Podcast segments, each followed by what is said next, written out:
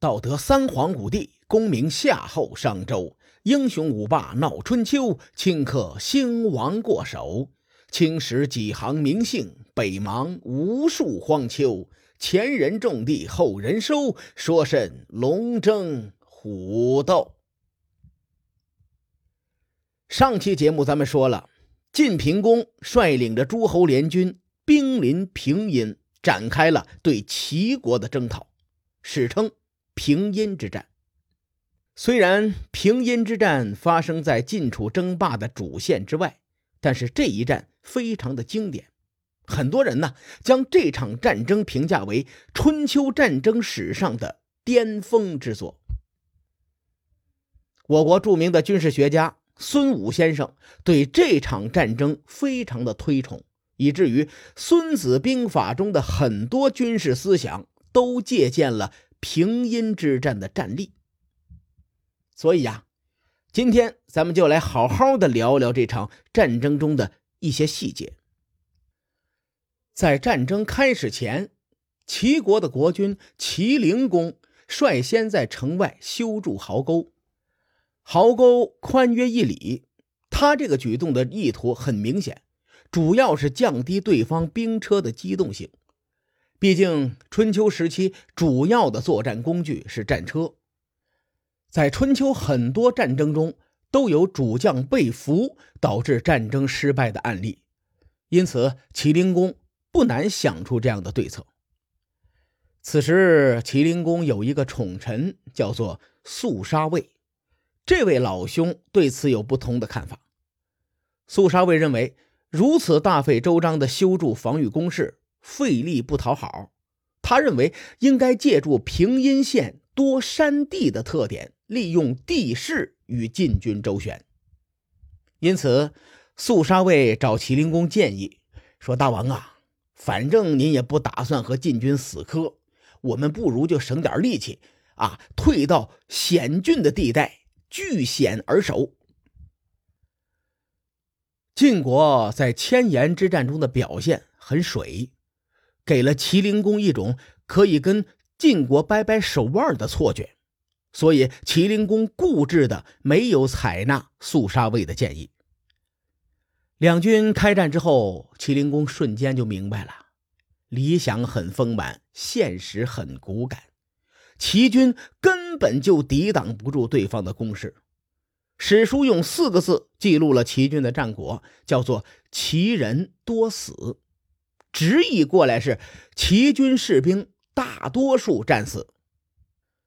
齐国大夫西文子觉得再这样下去，齐军恐怕要全军覆没了，所以他趁着休战期间，跑到晋军的军营当中，找自己的好朋友士盖来刺探军情。士盖身为晋军中军佐，也是响当当的一号人物。他见西文子前来，将对方的想法猜了个八九不离十。世盖语重心长的对西文子说：“说兄弟，咱们俩相识一场，我就跟您说实话吧。如今鲁国和举国人提出要率领一千辆战车从另一侧进攻齐国，到时候齐国两面受敌，估计贵国大王肯定守不住。这事儿啊。”您千万别走漏风声，赶紧自个儿谋划后路去吧。这世间最难守的就是秘密，比如张三告诉李四说：“我告诉你一个好消息啊，你千万要替我保密。”很有可能过不了多久，全世界都知道这个秘密了。哎，世盖就是利用这一点，故意借西门子放出风声。齐国大难临头。西文子如惊弓之鸟，这种事情宁可信其有，也不可信其无啊！西文子听完世盖的话，擦了擦冷汗，屁滚尿流的就跑去找麒麟公汇报军情。西文子前脚刚走，晋军立刻安排人手探测平阴附近的地形，在稀疏的地方竖起大旗，布置阵势。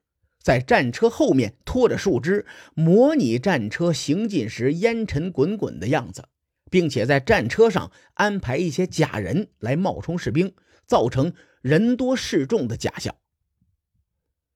这边晋军布置的正起劲儿，那边西文子已经回到了平阴城，将世盖的话一五一十的就告诉了麒麟公。麒麟公两眼一黑，差点没过去。齐国大夫晏婴在旁边把一切是看在眼里，连连摇头，心说：“我们齐国国君本来不是勇猛之人，现在听到这些话，肯定没胆量抵抗晋军了。”咱们说个题外话，晏婴是家喻户晓的一个历史文化名人，他有一个非常出名的典故，叫“晏子使楚”。很多人在小学的时候就听过这个故事。因为叙事节奏和时间的关系啊，我就不展开了。有兴趣的小伙伴可以去查一下。咱们说回麒麟宫，这老兄在震惊中回过神来以后啊。倒还镇定，跑到附近的高地上眺望禁军动向，结果正好看见禁军导演的这场大戏。麒麟公信奉眼见为实，于是呢深信不疑，连夜逃离了平阴。史书上记载了一个细节，来侧面描述麒麟公逃窜的状态，叫做脱归。脱，临阵脱逃的脱。归是归去的归，有人认为呢，说脱归是不敢张开自己的战车军旗逃跑；有人认为啊，就是字面意思，临阵脱逃，扔下军队自个儿跑了。不管怎么说吧，麒麟公跑的是挺狼狈的。十月二十九日，齐军夜里逃走。很快，晋军中有很多人就察觉到了平阴城的异动，有人跑去和晋平公汇报说：“大王，平阴城上乌鸦叫得很欢，我估计啊，齐军逃了。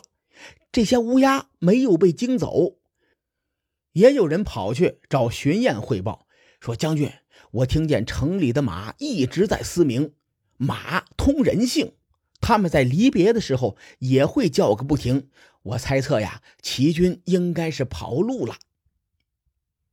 种种迹象表明，齐军已经撤退，但晋军依然很保守。又观察了两天，确信齐军摆的不是空城计之后，才进入了平阴城。晋军占领平阴之后，也没闲着，他们马不停蹄的对齐军展开了追击。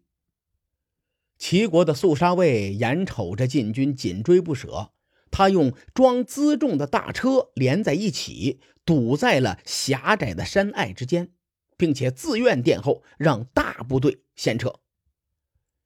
苏杀卫的手下说：“大人，让您殿后，这不是骂人吗？啊，咱们齐国又不是没有勇士，您先走，我替您殿后。”结果。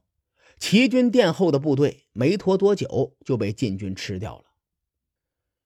就在这个时候，战场上的形势发生了一个微妙的变化。晋军想要追击对方的逃兵，鲁国和魏国则想要吃下据险而守的齐军。我认为呀，晋军不愧为春秋的超级大国，他们对军情的判断更准确。列位，您想啊，齐军在平阴守卫战中损失惨重，史书记载说齐人多死。如今呢，齐灵公带着残兵败将退守临淄，已经是强弩之末了。对晋国来说，这个时候是收割战果的最好机会。最终，晋军高层决定继续追击敌人，同时啊。晋军打了一波行云流水般的小高潮，他们将三军分开，兵分三路挺进临淄。荀彦和士盖率领着中军攻下京淄，也就是今天平阴县东南方向的一个城池。魏将和栾盈率领夏军攻占了失地，也就是今天平阴县西面的一个城池。赵武和韩起。率领上军包围了卢地，也就是今天淄博与平阴县之间的长清县附近。可惜啊，晋国的上军没能攻下鲁地。